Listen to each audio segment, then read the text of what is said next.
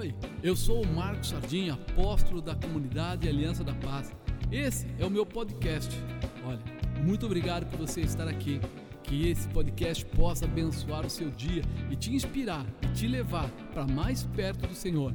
Que Deus te abençoe.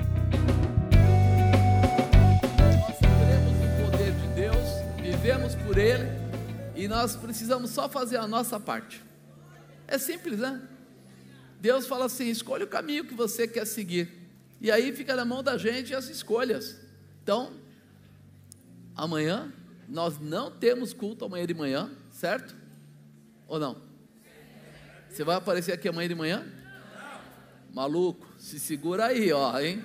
Né? Amanhã de manhã nós vamos lá votar, os obreiros vão votar, os pastores vão votar, todo mundo vai votar, e à noite, às 18 horas, aí sim, Aí a gente vem para cá para glorificar o nome do Senhor. Amém, amado? Hoje eu queria falar, hoje é Santa Ceia, né? Eu, toda vez que olho para esses pães aí, eu sei que eles são trabalhados, né, para essas uvas, dá uma vontade, né, irmão?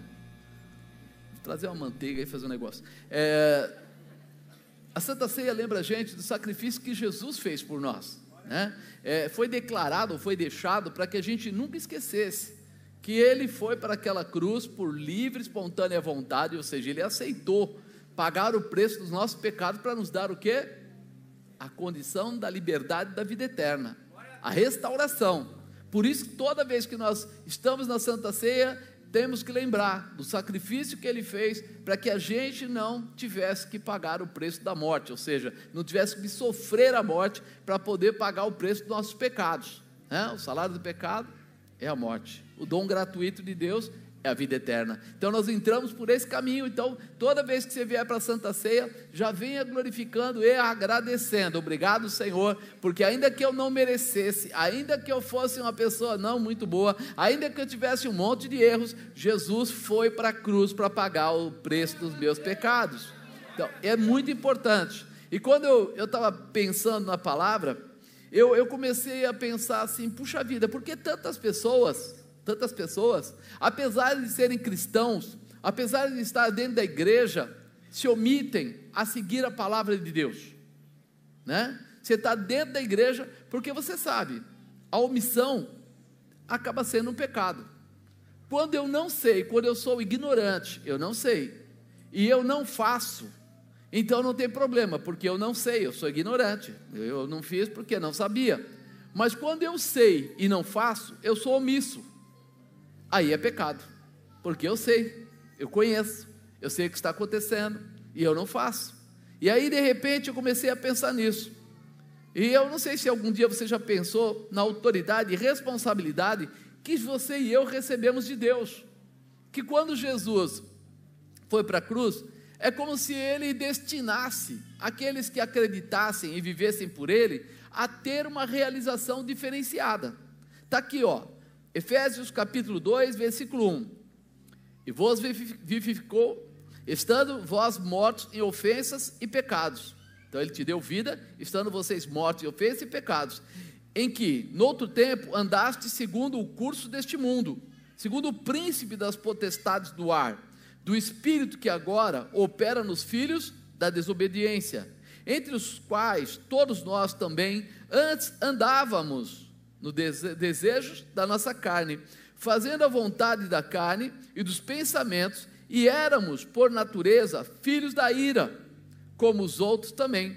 Mas Deus, que é riquíssimo em misericórdia, pelo seu muito amor com que nos amou, estando nós ainda mortos em nossas ofensas, nos vivificou juntamente com Cristo. Pela graça sois salvos. E nos ressuscitou juntamente com Ele e nos fez assentar nos lugares celestiais em Cristo Jesus, para mostrar nos séculos vindouros as abundantes riquezas da sua graça, pela sua benignidade para conosco em Cristo Jesus, porque pela graça sois salvos, por meio da fé. Isso não vem de vós, é dom de Deus. Então ele começa a explicar que nós andávamos no pecado, que nós andávamos no erro, e que nessa tal tribulação, nós fomos o quê? Salvos. Com quem? com Cristo, na morte de Cristo, na ressurreição de Cristo, também houve a morte de nossos pecados e a ressurreição de uma vida nova, de um novo comportamento, de uma visão restaurada. E ele fala que nós precisamos ter no nosso coração a certeza, mas Deus que é riquíssimo em misericórdia pelo seu muito amor com que nos amou.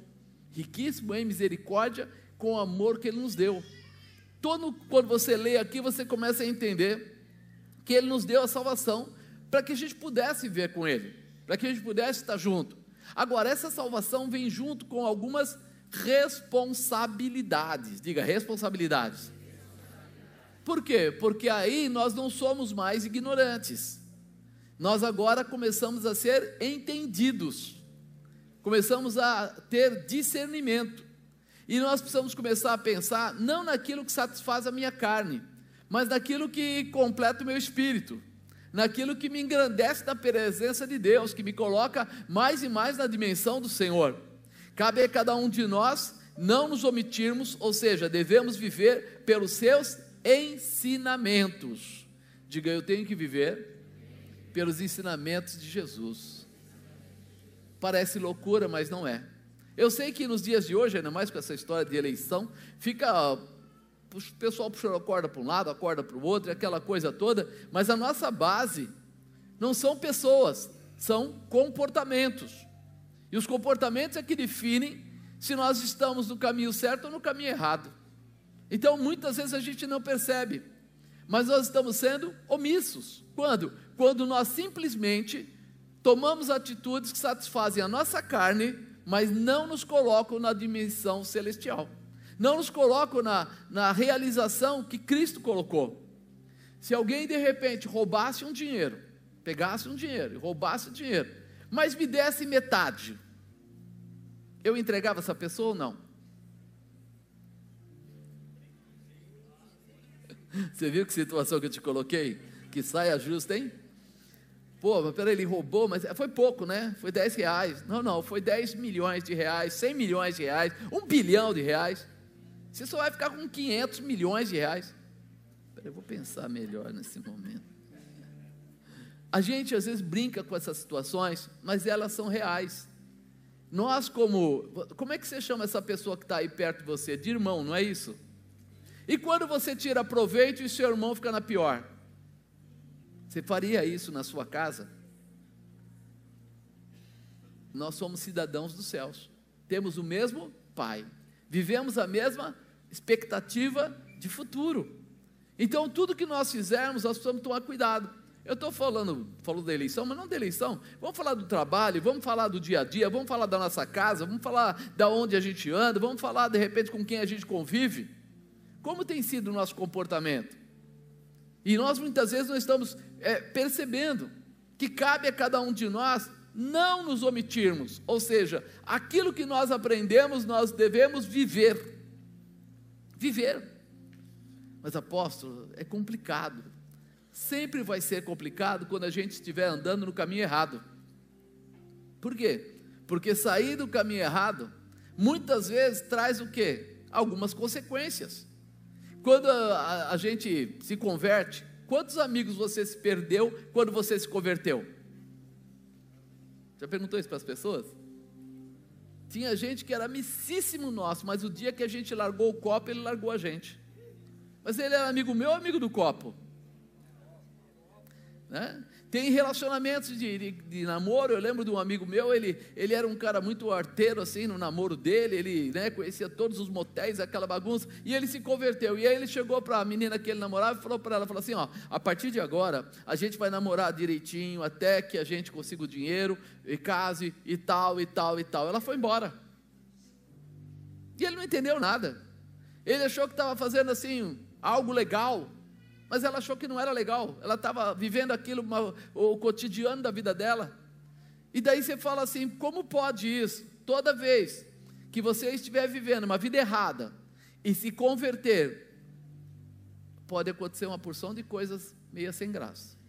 Você pode perder amigos, pode perder namorada, pode perder pessoas que você até achava que era legal. Por quê? Conversão é o que? Você está indo num caminho e se converte.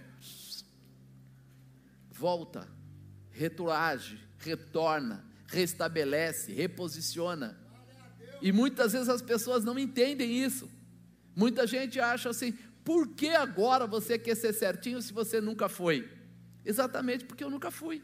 Eu quero não me omitir na presença de Deus, eu quero viver o que é correto na presença de Deus. Imagina, amados, quanta gente ouve, ou quanta gente já ouviu, né, de todas essas situações, de coisas erradas eh, em órgão público, em coisa do tipo, mas de hoje não, isso de muitos anos. Eu era criança, eu lembro que um dia meu pai tirou a aliança, tirou a corrente dele, tinha uma correntinha de ouro, tirou a corrente, pegou umas coisas lá e foi levar. Estavam doando ouro para o bem do Brasil. Foi uma campanha, sei lá, 65, alguma coisa assim.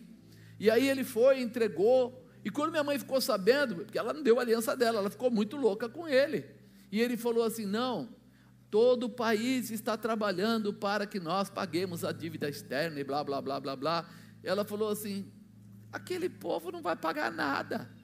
E não pagou mesmo. O ouro desapareceu, ninguém sabe para onde foi, como é que foi. E ele perdeu a correntinha, perdeu a aliança e quase que perde a mulher. Que ela ficou. Mulher brava é um negócio perigoso, irmão. Mulher brava, ela, ela, ela fura com garfo, não, não usa nem a faca. E aí ela ficou italiana, meu Deus, falou um monte de coisa, a gente não entendia nada do que estava acontecendo lá em casa, né? Mas está brigando pelo quê? Não, não vi nada. E depois de anos eu descobri o que era. Nós sabemos que corrupção é uma coisa que acontece, né? Diz que é endêmico, mas não é. Na verdade, nós somos a razão da mudança disso tudo. Aonde? Aonde você trabalhar, aonde você estudar, aonde você estiver, nos amigos que você tiver, você vai ser aquela pessoa que vai falar a verdade, vai falar o que é certo, vai direcionar. E aí as coisas vão começar a ter uma razão de mudança, porque você vai ser o exemplo dessa mudança. Mas por quê? Porque o exemplo que você recebeu dessa mudança foi Jesus Cristo de Nazaré. Ele veio para dizer para você: se tiver que morrer, eu morro para que você seja salvo. Então tudo isso começa a mudar no nosso coração, na nossa dimensão, que infelizmente não é, né? Cabe a cada um de nós não nos omitirmos. E aí nós precisamos pegar os ensinamentos. Se vivermos por, por seus ensinamentos, seremos modelos de vida cristã para todos que forem alcançados. Todo mundo vai começar a identificar que você tem uma palavra boa que você tem um comportamento digno, que você anda no caminho certo. Ah, apóstolo, mas aí ainda está muito longe do ser o que é correto. Querido, nosso descanso não é aqui, é no céu. Por isso, nossa, nosso objetivo não é de um dia, nem de uma semana, mas é de uma vida. Aquele que perseverar até o fim, até o, receberá a coroa da vida. Só quem perseverar até o fim. Então nós não estamos aí para quebrar galho, para dar jeitinho, nós acreditamos que o Senhor é bom. Ah, tá, eu perco emprego, eu quero ver o que acontece. A Bíblia diz que Deus abre porta onde não tem. Se vierem por um caminho, fugirão por poder de Deus. Então eu começo a entregar para Deus a minha vida para que Ele possa fazer o que é certo, o que é necessário. E isso muda toda a minha história. Quando nos omitimos, o que, que acontece? Né? A gente pode avaliar lá no Antigo Testamento o que custou cada omissão de conhecimento da orientação de Deus para toda a nação de Israel. Cada vez que aqueles que eram escolhidos se omitiam, eles acabavam recebendo alguma coisa de ruim. Por quê? Porque a partir do momento que Deus não está presente, quem está presente? Satanás. Se Satanás está presente, então o mal vai te pegar. É só uma questão de tempo. Nós nos sentimos muito fortes enquanto estamos debaixo do poder de Deus. Mas quando perdemos essa, essa manifestação, as coisas se complicam. Por exemplo, o sacerdote Eli. Ele era um camarada sério, honesto. A Bíblia não fala mal dele quando ele julgava, quando ele exercia o seu sacerdócio para as pessoas.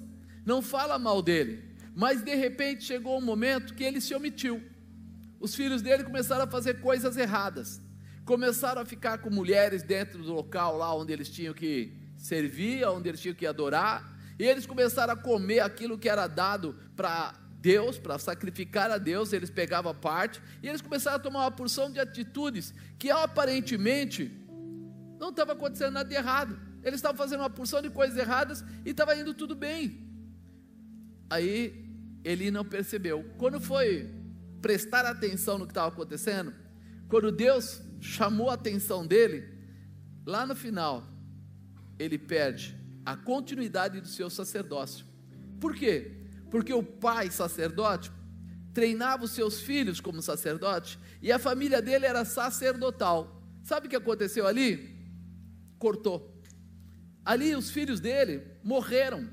Eles foram querer ir até a guerra sem estar protegidos, foram mortos pelos filisteus e acabaram perdendo, morreram. Não houve mais continuidade na família sacerdotal. Aquele momento, é, ele perdeu seus herdeiros fisicamente também, porque quando morreram os seus filhos, automaticamente as suas noras não geraram mais filhos deles. E aí você começa a olhar para isso, você começa a perceber que a omissão dele de não olhar detalhes como Deus queria que fosse feito, deixou ele o que? Fragilizado. E num dado momento, ele cai da cadeira e quebra o pescoço. E você fala, como pode isso? Ele foi um sacerdote por muitos anos, ele julgou a terra por muitos anos, é, é mas ele se omitiu.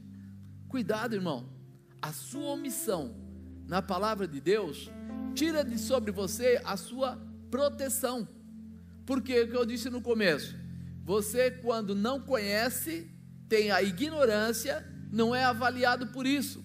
Mas quando você conhece, então você não é ignorante e você deveria andar por esse caminho, e aí é omissão. Omissão é pecado. Omissão é pecado. Saber e não realizar, aí é pecado. Quando a gente vai mais adiante, a gente encontra um rei chamado Saul. Vocês lembram de Saul? Saul foi achado no meio do nada, ele foi procurar as mulas do pai dele, separaram ele, né? Saul estava ali, não era nada, não era soldado, não tinha nada a ver com nada disso, mas Deus olhou o coração dele e falou: o rapaz é bom. Mandou Samuel ir lá para ungí-lo como o rei que estavam pedindo em Israel. Foi o primeiro rei. E quando ele, ele foi para lá, ele falou para Samuel várias vezes que ele não estava preparado e tal, mas Samuel falou: fica tranquilo, Deus trabalha com você. E ele cresceu. Ele não conhecia Deus, mas ele começou a conhecer porque ele venceu várias batalhas impossíveis. Ele conseguiu atingir objetivos impossíveis através de Deus. E aí de repente chega um dia que Saul não percebe, mas sai fora, não, não se atenta à responsabilidade que ele tinha ele se omite. É, Saul se deixa levar pelo medo de perder seus soldados e faz o trabalho santo do sacerdote de qualquer maneira.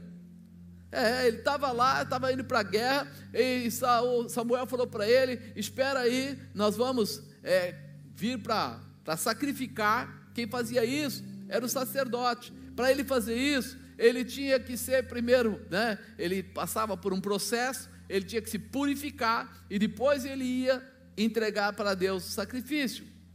Ah, Saul ficou com medo que os soldados dele fossem embora, alguma coisa acontecesse e não desse tempo, e ele viu a dificuldade, ele faz o que? Desobedece a orientação espiritual e ele vai sacrificar, ele vai tomar é, essa atitude. Quando Samuel chega, vai falar com ele, está aqui em 1 Samuel 13, 13, fala assim: Então disse Samuel a Saul: Agiste loucamente e não guardasse o mandamento que o Senhor teu Deus te ordenou, porque agora o Senhor teria confirmado o teu reino sobre Israel para sempre. Naquele momento, o que ele fez foi uma declaração para Deus: não confie em mim. Por quê? Porque se de repente, quando ele vê os soldados querendo ir embora, ele está confiando na guerra, nos soldados, ao invés de confiar em Deus, que já deu vitória a ele, então ele perdeu o senso né, de dignidade espiritual, de fé, de acreditar no poder de Deus, de saber quem é o Deus da vida dele. Já tinha dado vitórias para ele com poucos soldados, porque agora ele estaria com medo se os soldados fossem embora mais ou menos como muitas vezes acontece conosco. A gente acha que está ficando fragilizado e vou perder o amigo, então eu vou fazer o que é errado para não perder o amigo. Né? eu vou tomar uma atitude que é contra a palavra de Deus, simplesmente para me, me ver bem com as pessoas que estão ali naquela, naquela hora, naquele negócio. E é isso que Deus olha para nós e não aceita. Mas por que Ele não aceita? Porque Ele quer que você estabeleça a sua confiança nele.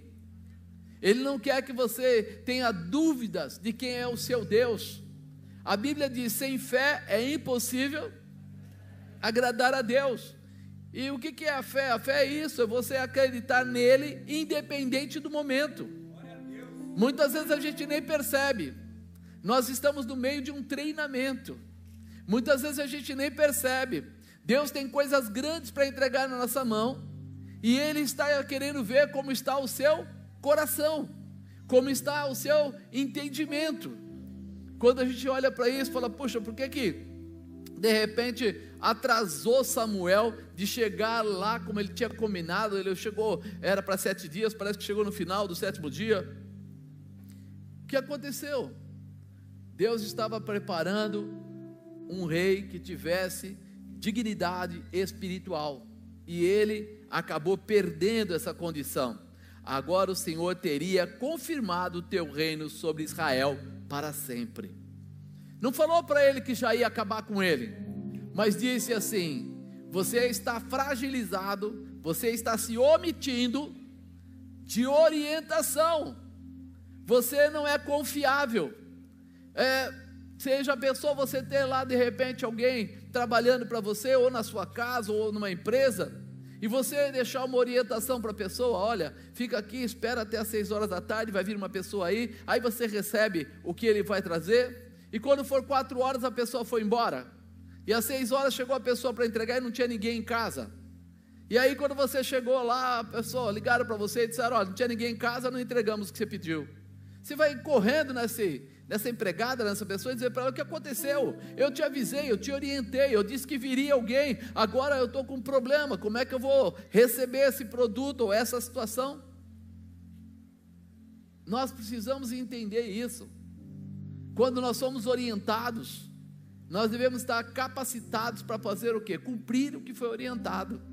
Porque dali em diante começa a desconfiança.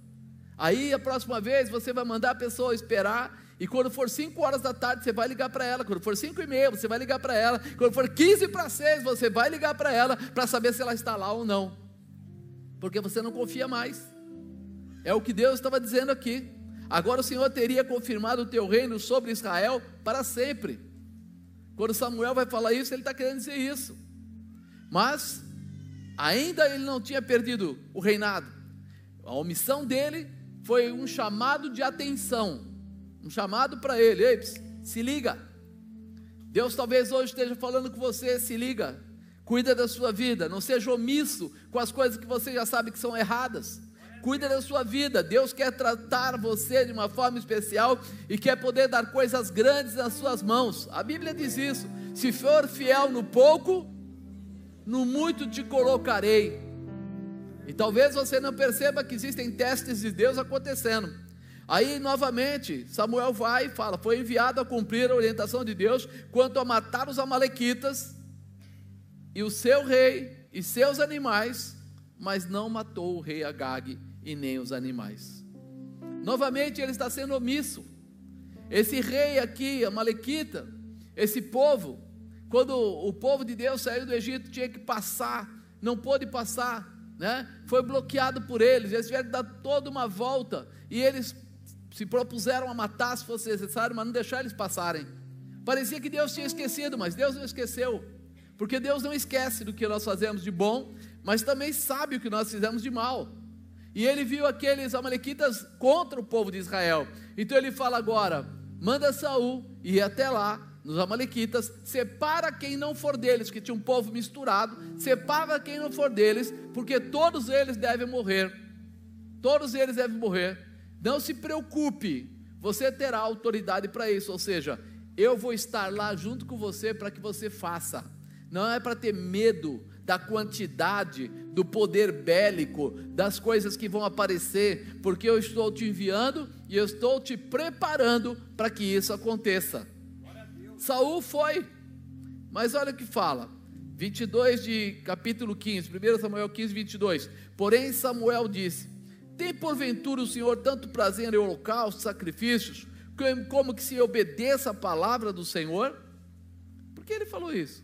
Porque quando volta Saul da guerra, encontra Samuel e diz: Salve, eu fui e fiz o que Deus falou. E ele fala: Se você fez o que Deus falou, que barulho é esse de ovelhas e de animais? Tipo, peraí, você vem dizendo que fez exatamente o que Deus falou, mas você foi omisso na orientação. Você não foi sincero na orientação, porque você trouxe os animais. Aí ele fala: É, na verdade eu só trouxe o rei e os animais, porque era muito bom e o povo quis trazer até para sacrificar para Deus. A desculpa para sacrificar para Deus. É mais ou menos quando alguém vai lá, faz um assalto, pega o dinheiro que recebe e dá o dízimo do assalto. Se perguntar, ele fala assim: Eu queria ajudar a igreja. O pastor pode nem saber de onde veio o dinheiro, mas Deus sabe. E aí nós estamos vendo coisas do tipo. Porém, Samuel diz: Tem porventura o Senhor tanto prazer em holocausto e sacrifício, quer dizer, se me traz as ovelhas não me obedece, como em que se obedeça a palavra do Senhor? Eis que obedecer é melhor do que sacrificar, e o atender melhor é do que a gordura de carneiros, porque a rebelião é como o pecado da feitiçaria, e o porfiar como a iniquidade e idolatria. Porquanto tu rejeitaste a palavra do Senhor, ele também te rejeitou a ti para que não sejas rei. Agora ele disse: Você perdeu.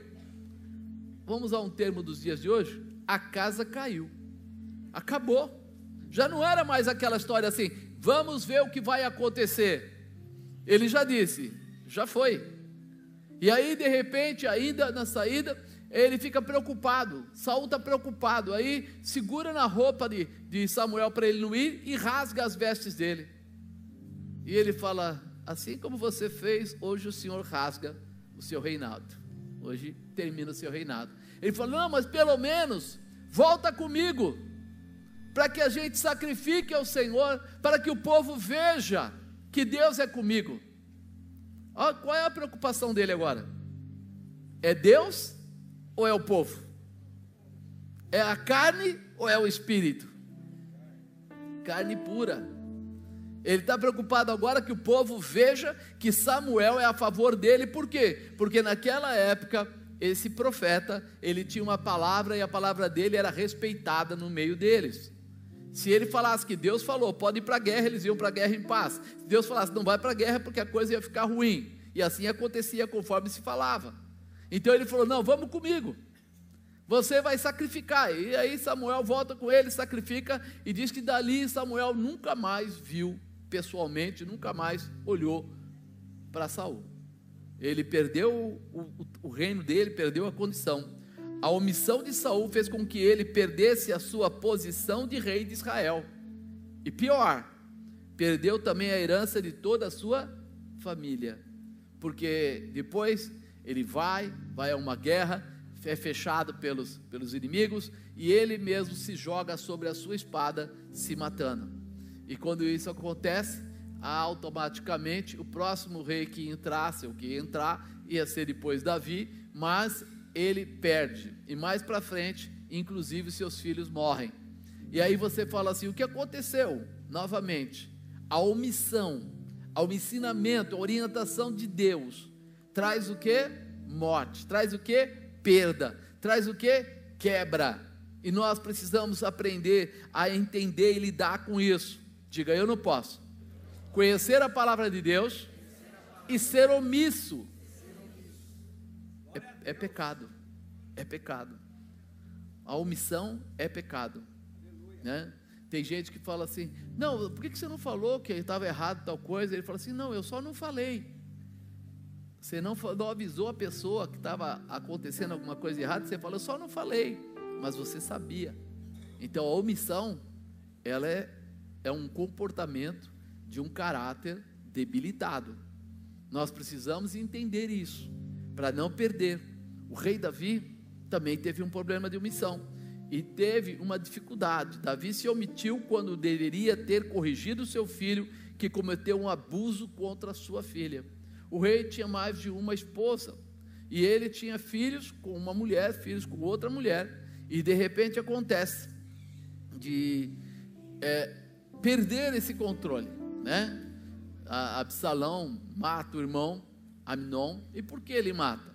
Aminon cismou com Tamar, que era de outra mãe, mas também era irmã por parte do pai, e ele deseja ela. E a menina não queria nada com ele, mas ele foi, forçou ela e acabou tendo, né, eh, pode-se dizer, um estupro.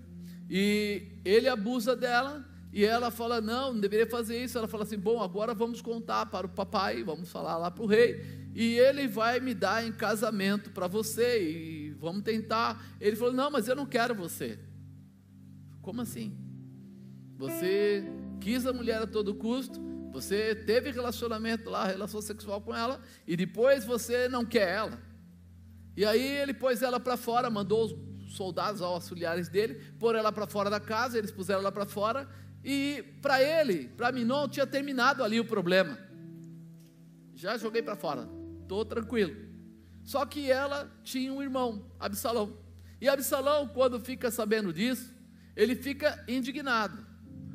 Quando Davi fica sabendo disso, Davi achou errado, mas não tomou nenhuma posição de correção.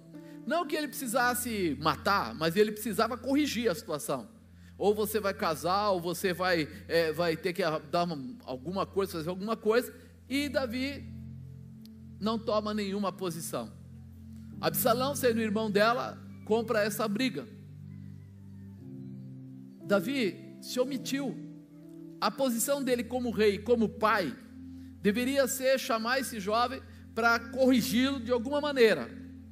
Podia até matar, mas não, não necessariamente matar, mas pelo menos fazê-lo assumir o que ele fez de errado. Mas aí o rei se omitiu. E parece que ali tinha acabado a história, mas não acabou. O irmão guardou isso no coração, passa lá bastante tempo, e ele faz uma festa. E ele convida os irmãos dele, todos os irmãos que são de perto, de longe, para que participassem da festa. E Aminon vai tranquilamente, pensando que só ia comer churrasco, né? que ia ter picanha. Né? E quando ele vai para comer a picanha, chega lá, num dado momento, que eles deram bebida e tudo, os próprios funcionários do irmão dele, né, de Absalão, vão lá e matam Aminon. Aí Davi fica muito chateado. Esse esse Absalão foge, vai para longe e fica longe. E por algum tempo ele desaparece. Tudo isso vai acalmando, apesar de tudo, o rei fica mais calmo. E de repente alguém vai lá e fala para o rei: É hora de trazer de volta o seu filho. Aí ele pensa bem e fala: Tudo bem, traz de volta, mas eu não quero falar com ele. O filho volta, mas não pode entrar no palácio do pai nem chegar perto do pai. Ao invés de diminuir a indignação dele, aumenta a indignação dele. E ele começa a ver que essa situação, é, meu pai se omitiu para corrigir o meu irmão, mas agora é bom o suficiente para me corrigir. E aí ele faz o que? Começa a falar com os súditos, com as pessoas e influenciar contrariamente ao governo de Davi, ao ponto de as pessoas começarem a respeitá-lo e desejá-lo como rei. Ele consegue tomar o reinado, põe Davi para fora, Davi prefere ir embora do que brigar, e aí começa uma situação bastante complicada, porque a situação de como fica agora? Davi era rei, mas foi colocado para fora. Absalão não era rei, mas assumiu o reinado. Começa a ter uma guerra interna. Porém, Davi não queria ir contra o próprio filho. Já tinha visto o que tinha acontecido. Uma filha estuprada, um outro filho morto. E ele está sem saber o que fazer. E aí nós começamos a, a perceber que aquilo que Davi fez, que permitiu, não fez, se omitiu de corrigir, agora Absalão quer que ele sinta a mesma coisa, que ele sinta, sabe, o peso de indignação que ele sentiu. Então, olha o que fala em 2 Samuel 16, 22. Estenderam-se, pois, a Absalão uma tenda no terrado, E entrou Absalão nas concubinas de seu pai perante os olhos de todo Israel. Sabe o que ele faz? Ele foi lá e pegou as, as mulheres do rei, né? as concubinas, as mulheres que é, se ficavam à disposição do rei, fez uma tenda no meio da, da cidade, na parte lá do terrado, e foi ter relação sexual com ela na frente das pessoas, para mostrar o que ele fazia, o que ele, poder que ele tinha contra a mulher do rei. E aí você fala assim: o que, que ele estava fazendo? O que, que Absalão estava fazendo naquela hora?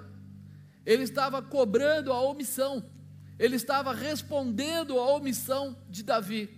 Você não fez nada pela minha irmã, você foi omisso, por isso agora eu vou fazer com você também. vou judiar de você também. Vou desonrar você também. E isso andou algum tempo, até que os soldados de Davi não se contêm, vão lá e matam ele, né? acabam achando e matam Absalão. Como fica aí o, o coração de Davi? Né? Como fica? O fim desta omissão de Davi foi seu filho ser morto por Joabe, capitão da guarda de Davi. A omissão de Davi de não tratar o abuso de seu filho Aminon contra Tamar trouxe muitas mortes, inclusive de Absalão.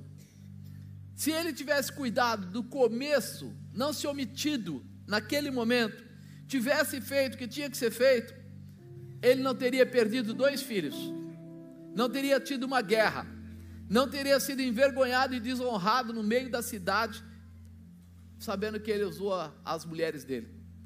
E aí nós começamos a ver que toda vez que há uma omissão da nossa parte, com a visão de ensinamento de Deus para nós, nós vamos colher coisas péssimas, não vou falar nem ruins, coisas péssimas, maldição e outras coisas mais.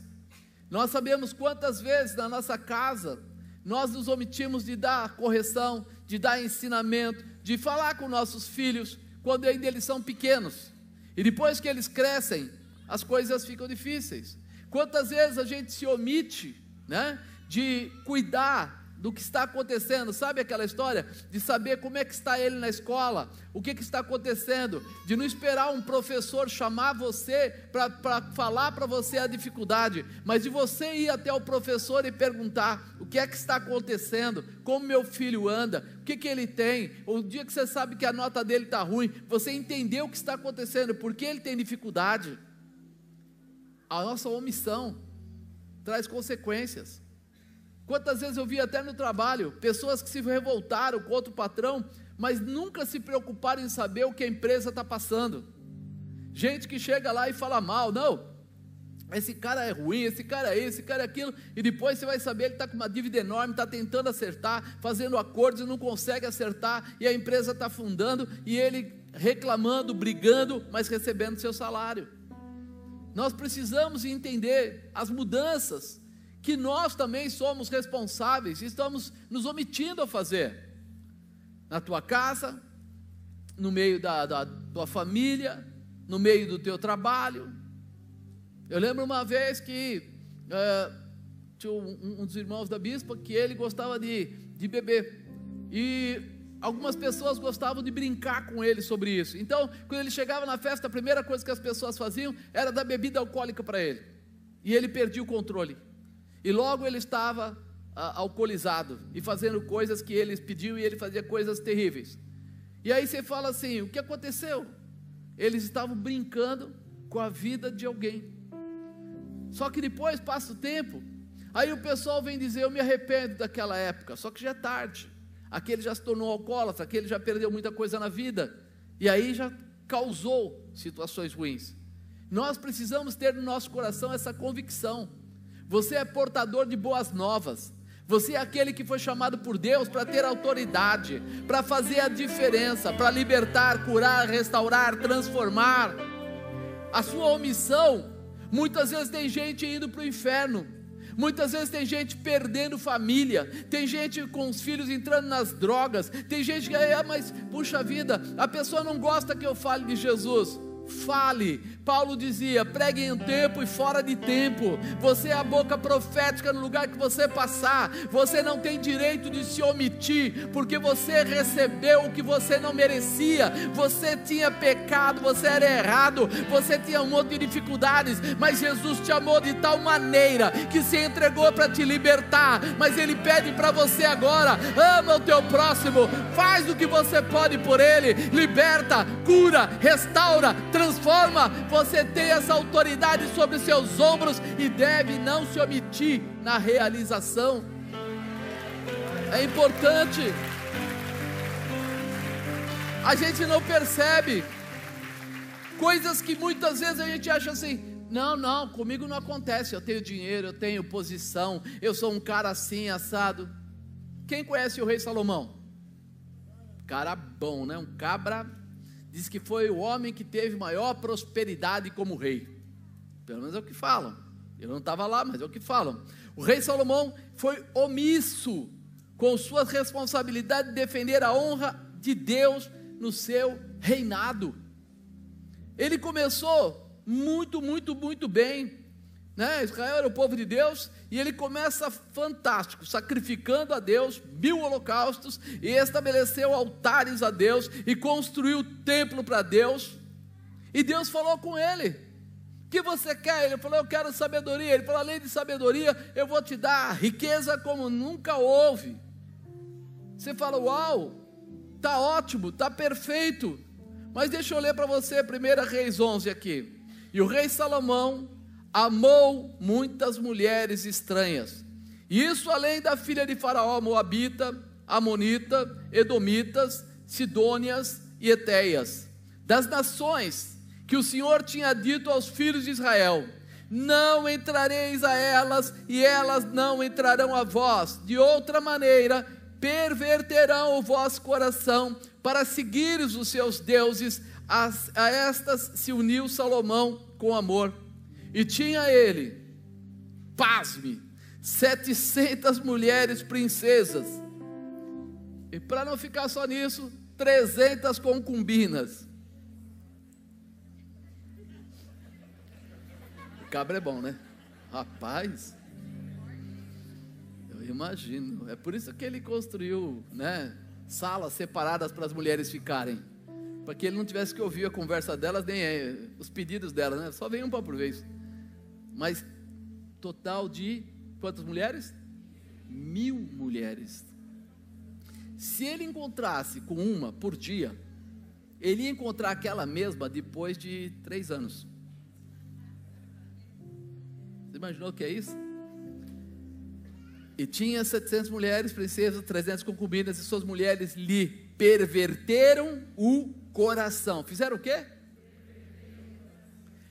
Aqui mostra que Salomão foi omisso, porque Deus falou que não queria que eles, ninguém, nenhum deles, tivesse parte com essas mulheres que foi falado aqui, né? Moabitas, Amonitas, Edomitas, Sidônias, Eteias e tal, não era para ter parte com elas.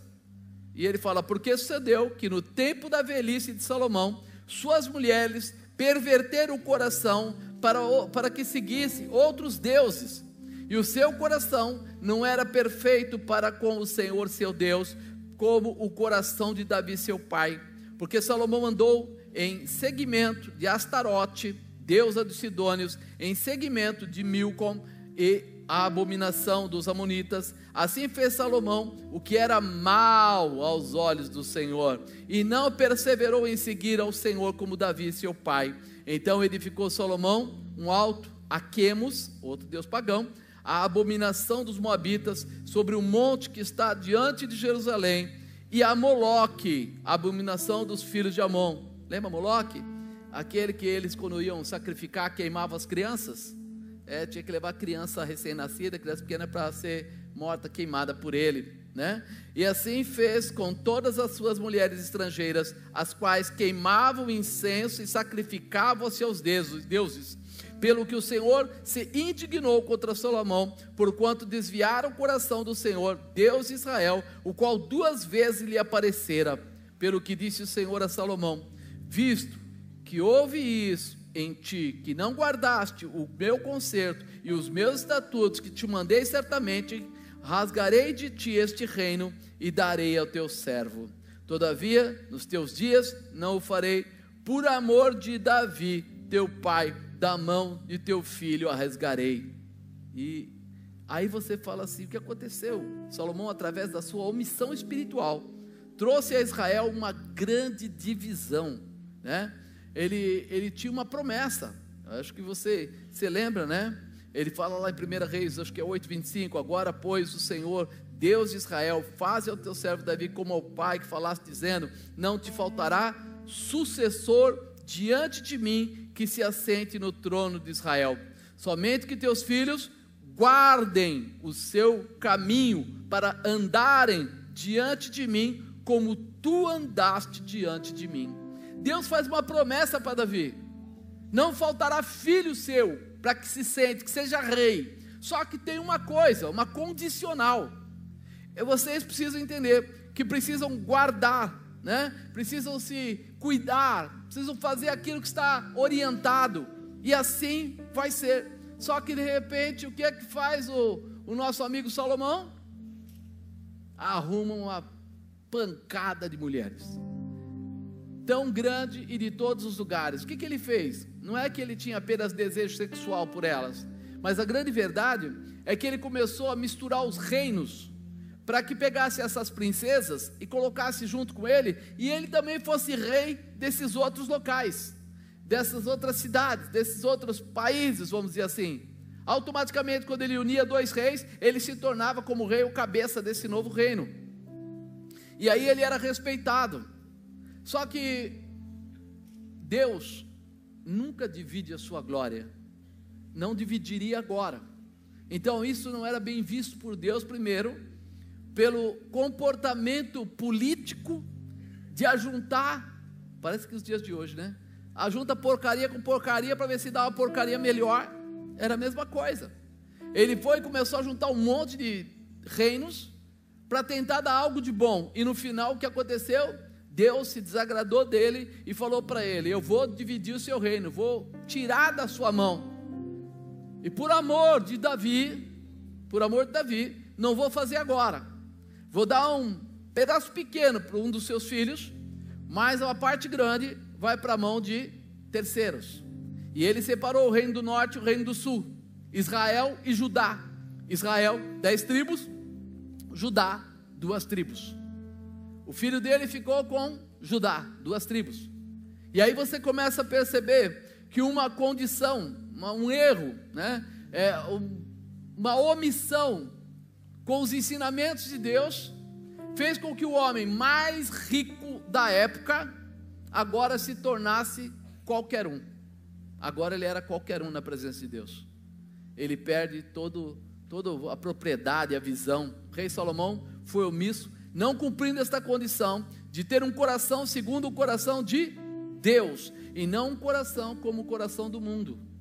Você consegue entender? Salomão teve dois encontros face a face com Deus. Nos dois encontros, Deus respondeu a ele. O primeiro, quando ele vai pedir sabedoria, o segundo, quando ele ter, termina o templo e a glória de Deus enche de tal maneira que ninguém conseguia, nenhum sacerdote, nenhum levita, ninguém conseguia ficar de pé no lugar, tal era a glória de Deus.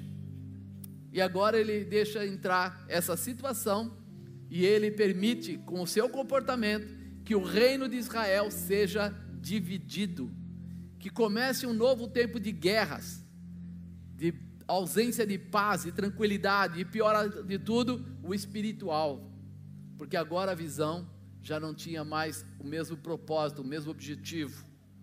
Quando a gente entende isso, a gente percebe que a omissão das coisas de Deus trazem consequências terríveis para nós. Diga a omissão aos ensinamentos de Deus podem trazer consequências terríveis para mim, para minha família, para os meus filhos, para todos que estão à minha volta.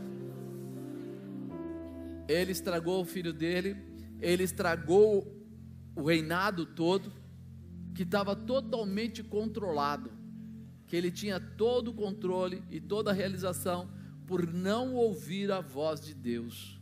Mas e, e quando a pessoa deixa de ser omissa? Quando a pessoa é, entende o erro e começa a, ajustar e viver? Aí eu posso citar para você o caso de Esther, né? Esther era, era uma, uma jovem aí, né? A rainha Esther, e, e tem como tema, quando falam dela, a salvação dos judeus. Ela foi usada para isso. Seu tio Mardoqueu não permitiu que ela fosse omissa e não participar da escolha da nova rainha para o rei Assuero. Ela era judia, não deveria participar, mas ele fala: não fale nada, fique quieta, mas você vai participar. Ele leva ela lá, escreve ela, eles deixam ela participar, ela participa e o melhor de tudo, ela se torna rainha. Quando ela se torna rainha, imagina que Mardoqueu deve ter ficado muito feliz. E ela deve ter entendido: olha, eu não iria, mas o meu tio não me deixou ser omissa ao comportamento e eu fui. Puxa vida, estou feliz. Só que depois, né? Aí vem algo mais complexo, né? Aí vem algo mais difícil, né? Quando parecia tudo tranquilo, quando parecia que tudo estava calmo, que não tinha mais problemas, né? Tá tudo calmo, já ganhei, já sou rainha, estou bem. O tio dela, o Mardoqueu, era um camarada extremamente crente. Ele era aquele cara que acreditava em Deus mesmo, não tinha conversa. Então, lá existia aquele processo, quando vinha alguém importante, tinha que se dobrar a pessoa. E Amã era um príncipe. E ele ficava muito doido, porque quando ele passava na entrada do palácio, normalmente Mardoqueu estava sentado por ali, não se levantava e não se dobrava a ele, porque Amã acreditava que ele só deveria se dobrar a Deus. Ele acreditava que só para Deus ele se dobraria. Então Amã descobriu que Mardoqueu tinha esse Deus, era judeu, e ele faz um edito juntamente com o rei, dizendo que havia um povo estranho que estava querendo ser desobediente e que precisavam matar todos. E o rei, não sabendo direito o que estava acontecendo, assina, dá ok. E aí sai uma ordem que todos eles seriam mortos. Todo o povo judeu seria morto. De repente, a gente percebe que Esther quis saber. E vou até ler para você, Esther 4:7 fala assim: Mardoqueu lhe fez saber tudo quanto lhe tinha sucedido, como também a oferta de prata que Amã dissera que daria para o tesouro do rei pelos judeus, para os lançar a perder. Também lhe deu a cópia da lei escrita que se publicara em Suzã para os destruir, para mostrar a Esther e lhe a fazer saber, e para lhe ordenar, que lhe ordenar que fosse ter com o rei, e lhe pedisse, suplicasse na sua presença pelo povo. Veio, pois, ataque e fez saber a Esther as palavras de Mardoqueu. Então disse Esther a ataque uh, e mandou-lhe dizer a Mardoqueu: Todos os servos do rei e o povo das províncias do rei bem sabem que para todo homem ou mulher que entrar ao rei no pátio interior sem ser chamado, não há senão uma sentença, a morte, salvo se o rei estender para ele o cetro de ouro, para que viva. E eu, nesses 30 dias, não sou chamada para entrar ao rei. E fizeram saber a Mardoqueu as palavras de Esther. Então disse Mardoqueu que tomassem, tornassem a Esther e a dizer: Não imagines do teu ânimo que escaparás da casa do rei, mais do que todos os outros judeus. Não imagine que você vai escapar mais do que os outros judeus que vão morrer, né? Porque se de todo te calares neste tempo, socorro e livramento de outra parte virá para os judeus. Mas tu e a casa do teu pai perecereis. E quem sabe se para tal tempo como este chegaste a este reino. Então disse Esther que tornasse a dizer a Mardoqueu: Vai, ajunta a todos os judeus que se acharem em Suzã, jejuem por mim, não comais, nem bebais por três dias, nem de dia, nem de noite. E eu e as minhas moças também assim jejuaremos, e assim irei ter com o rei, ainda que não é segundo a lei, e perecendo, pereço. Alguém precisava entrar lá e falar com o rei. O que é que Mardoqueu faz? Ela estava se omitindo. Ela falou: Não, não. Eh, se eu chegar lá e aparecer lá no pátio e o rei não estender o cetro para mim, eu morro. Ele vai mandar, vão mandar me matar. Não precisa nem ninguém falar. É ordem, é lei. Mas aí Mardoqueu fala para ela o quê? Quem sabe se para esta situação, para esta coisa, não foi que Deus separou você, não foi que Deus te deu, não foi que Deus colocou para você. Obrigado, querido. Não foi que Deus colocou para você. Obrigado. De repente, a gente percebe que nós achamos que somos cristãos ou que recebemos a Deus só por receber. Quem sabe Deus não te separou para ser a figura, a pessoa certa na tua casa, na tua família, no teu trabalho, no meio daquela rua que você passa, para ter uma palavra de libertação, uma palavra de transformação, uma palavra de restauração. Não, mas se eu entrar na frente do rei e ele não levantar o cetro, eu morro. Não, mas se eu falar para o meu patrão de Jesus e ele não gostar, eu posso perder o emprego. Ele falou para ela: Olha, se não vier de você, Deus levanta outro para dar o livramento, mas o que será de você e da sua família? A omissão foi quebrada porque Mardoqueu estava falando com ela da parte de Deus e falando de uma forma direta, objetiva, reta. E nós muitas vezes não estamos querendo, sabe? Eu não quero me sujar. E se não me levantarem o cetro? E se ninguém disser que eu sou o cara maravilhoso? E se ninguém disser que eu sou o cara bacana? E se ninguém disser. Meu irmão, você está mais preocupado com as pessoas do que com Deus? Foi isso que Mardoqueu disse para Esther. A sua parte é ir até lá e falar para o rei o que está acontecendo. E você tem que fazer isso. Ela falou: então tá bom, então vamos jejuar todo mundo três dias, e no terceiro dia eu vou. E se perecer, tipo assim, se eu morrer, morri. Eu vou. Agora você acredita que alguém que está debaixo de uma palavra profética, debaixo de uma verdade que não é omisso, Deus vai deixar ele sozinho? Deus vai deixar você sozinha, Deus vai deixar você sozinho, ou Deus vai abrir essa porta, vai liberar o seu caminho e vai dar autoridade nas suas palavras. Essa omissão precisa cair por terra hoje, porque por causa dela, porque ela ia parar, ela ia preferir ficar quietinha dentro do palácio. Talvez até ela não morresse, mas todo o povo judeu ia morrer. Mas quando ela se levanta, vai lá, pede para jantar com eles, almoçar com eles, ceiar com eles, e aí ela tem a, a chance de falar não foi na primeira, mas foi na segunda. E ela fala que alguém está querendo matá-la, alguém está querendo roubá-la do rei. E o rei fala: Como é que é isso? E de repente, Mardoqueu está lá fora intercedendo, mas ela lá dentro, declarando, pregando. Quando ela termina de falar: Esse é Amã, ele vai para a forca. Faça um novo documento dizendo que o povo judeu tem liberdade de se defender e matar todos aqueles que se levantassem contra eles. E automaticamente quem tinha juízo nem foi, nem se levantou contra o judeu, mas os que se levantaram acabaram morrendo. Houve salvação, porque não houve omissão. Quando não há omissão, há manifestação do poder de Deus. Quando há manifestação do poder de Deus, há salvação, a libertação, a restauração, a transformação. As bênçãos do Senhor se multiplicam. Tua casa é abençoada, tua família é abençoada, teus projetos são abençoados. Mas você vai ter que parar de se omitir e vai ter que começar a declarar o poder daquele que te chamou. Foi isso que Mardoqueu fez.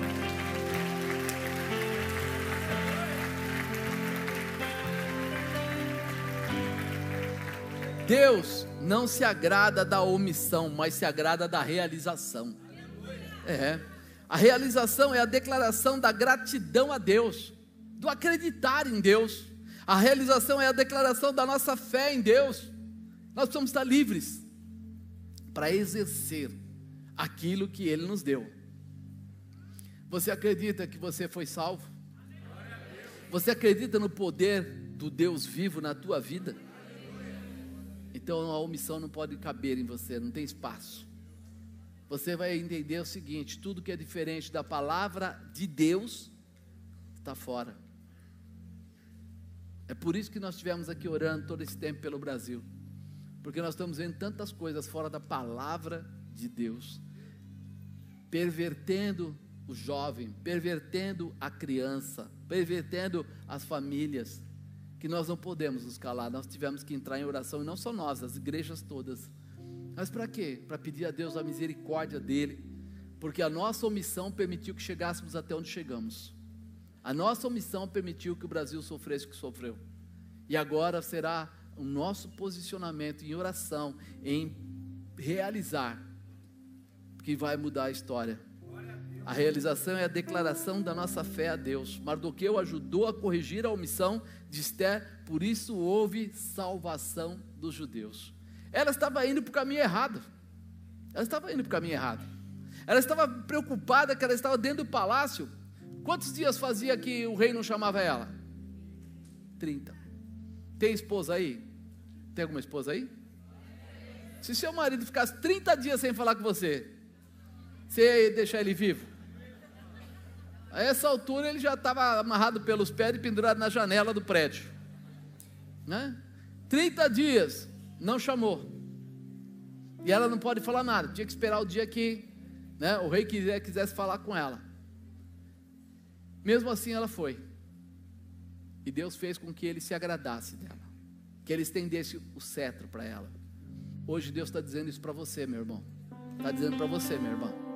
O seu posicionamento, a sua ausência de omissão, ou seja, posicionamento, vai trazer sinais e maravilhas para a tua casa, para a tua vida, para o teu trabalho.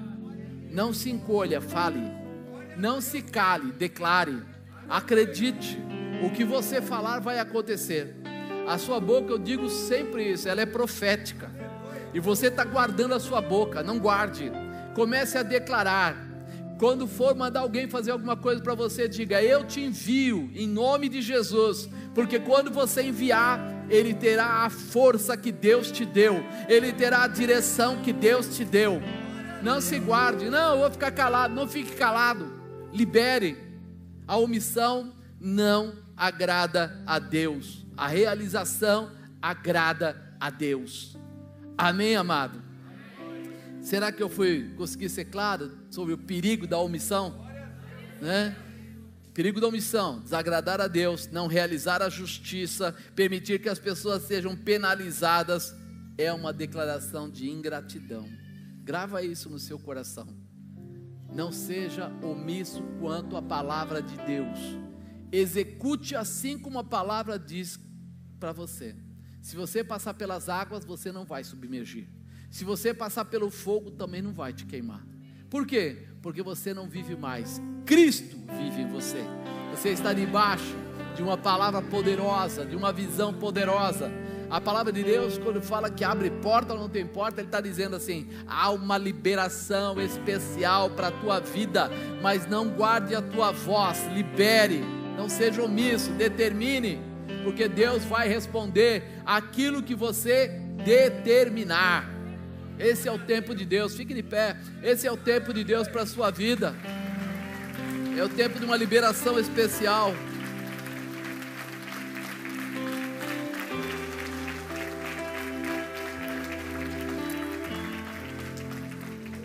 A omissão é um perigo. Não permitam, sabe? E a omissão que eu falo é diante da palavra do Senhor, diante daquilo que nós aprendemos todo dia quando lemos a Bíblia diante daquilo que já está pautado para você. Maior é aquele que está contigo do que tudo que está nesse mundo. Não tenha receio nem do tempo, nem da maneira, porque o tempo é do Senhor e Ele tem a sua multiforme graça para fazer da maneira que Ele tem que fazer. Ele libera. Não fique preocupado, porque Ele é aquele que guarda você, que provê você que libera a tua vida com o melhor. Ele diz para o Oriente e para o Ocidente que ele não retenha e que ele entregue. Então a bênção de prosperidade já foi declarada sobre a sua vida e sobre a sua casa. Não tem nada que ficará retido ou parado, mas virá sobre você o melhor de Deus. Senhor, eu apresento os teus filhos agora. Senhor amado, a partir de hoje, não a omissão, a realização.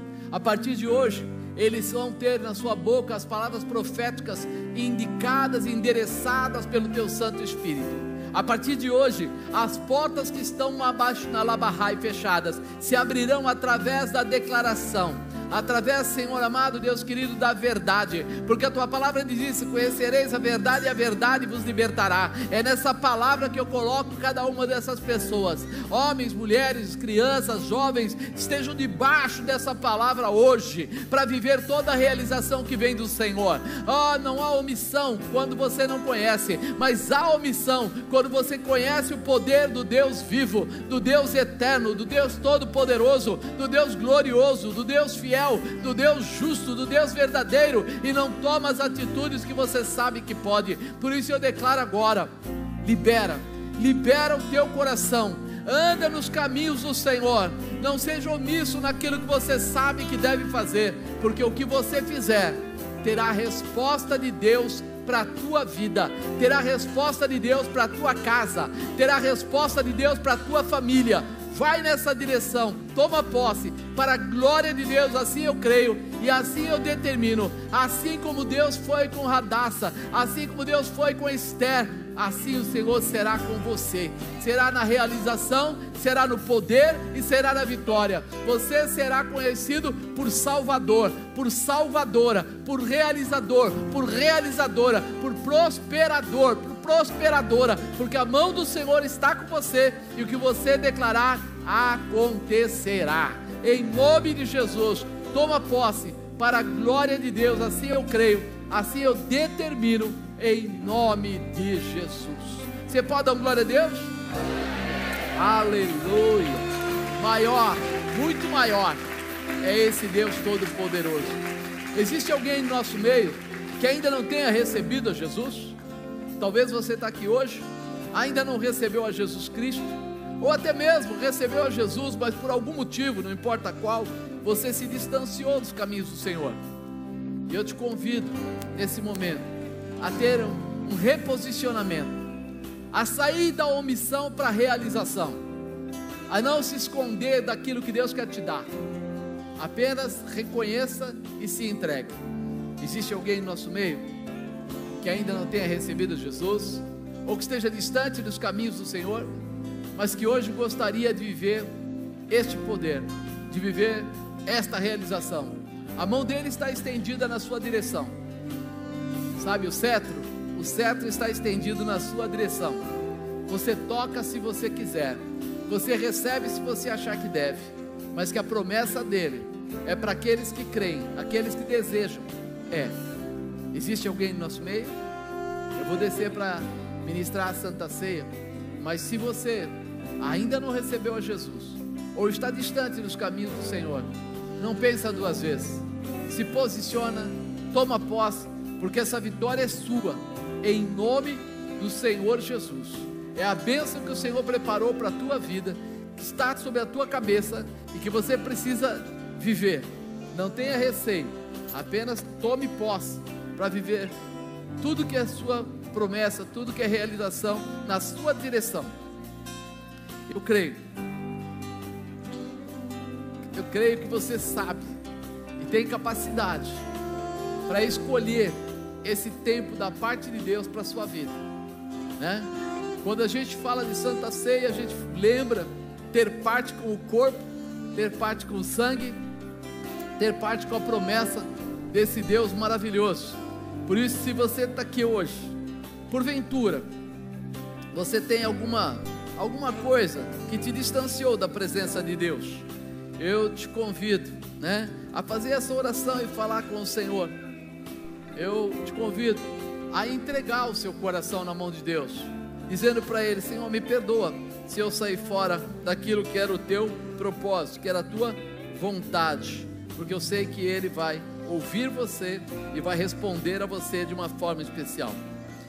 Paulo escreveu aqui em 1 Coríntios 11: Disto, porém, vou dizer-vos: Não vos louvo por quanto vos ajuntais, não para melhor, senão para pior. Porque antes de tudo, ouço que quando vos ajuntais da igreja, há entre vós dissensões, em parte, creio, E até importa que haja entre vós heresias, para os que são sinceros se manifestem entre vós. De sorte que, quando vos ajuntais num lugar, não é para comer a ceia do Senhor, porque comendo, cada um toma antecipadamente a sua própria ceia. E assim, um tem fome e o outro se embriaga. Não tendes, porventura, casas para comer e para beber? Ou desprezais a igreja de Deus, envergonhais os que nada têm? Que vos, que vos direi? Louvar-vos-ei, nisso não vos louvo. Ele está chamando atenção para o pessoal. Quando você vem para uma santa ceia, como você vem? Qual é o seu coração? Qual é o seu propósito? Qual é o seu objetivo? E aí ele continua: Porque eu recebi do Senhor o que também vos ensinei, que o Senhor Jesus, na noite que foi traído, tomou o pão, tendo dado graça, partiu e disse: Tomai, comei, isso é meu corpo que é partido por vós. Fazei isso em memória de mim. Semelhantemente, também depois de cear, tomou o cálice, dizendo: esse cálice é um novo testamento no meu sangue. Fazer isso todas as vezes que bebedes em memória de mim. Porque todas as vezes que comedes esse pão, bebedes esse cálice, anunciais a morte do Senhor até que venha. Portanto, qualquer que comer este pão ou beber o cálice do Senhor indignamente, será, será culpado do corpo e do sangue do Senhor. Examine-se, pois, o homem a si mesmo, e assim coma deste pão e beba desse cálice, porque o que come e bebe indignamente, come e bebe para sua própria condenação, não discernindo o corpo do Senhor. É por causa disso, há entre vós muitos fracos e doentes e muitos que dormem. Porque se nós nos julgássemos a nós mesmos, não seríamos julgados. Mas quando somos julgados, somos repreendidos pelo Senhor para não sermos condenados com o mundo. Nós precisamos apenas entender, não nos omitirmos e nos posicionarmos. É a chance que Deus nos dá nesse momento de colocar nossa vida novamente no altar, de entender que o sangue de Jesus foi derramado para o perdão dos nossos pecados e que nós não temos nem o desejo nem o direito de voltar ao pecado. Nós somos fortes para completar, para nos posicionarmos naquilo que é a palavra de Deus.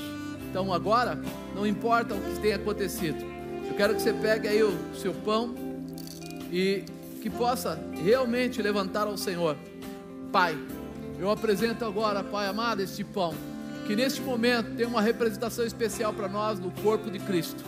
Senhor, Jesus poderia ter voltado atrás, mas ele se permitiu ser rasgado para que nós tivéssemos vida, para que nós tivéssemos vida e vida em abundância. Por isso eu te peço agora que todos esses pedaços de pão que estão sendo levantados possam ser consagrados. Para nós agora é a representação do corpo de Cristo e quando tivermos parte com Ele, quando comermos Ele, nós vamos comer e haverá cura. Aonde houver uma enfermidade, haverá cura para a glória do Pai, do Filho e do Espírito Santo, em nome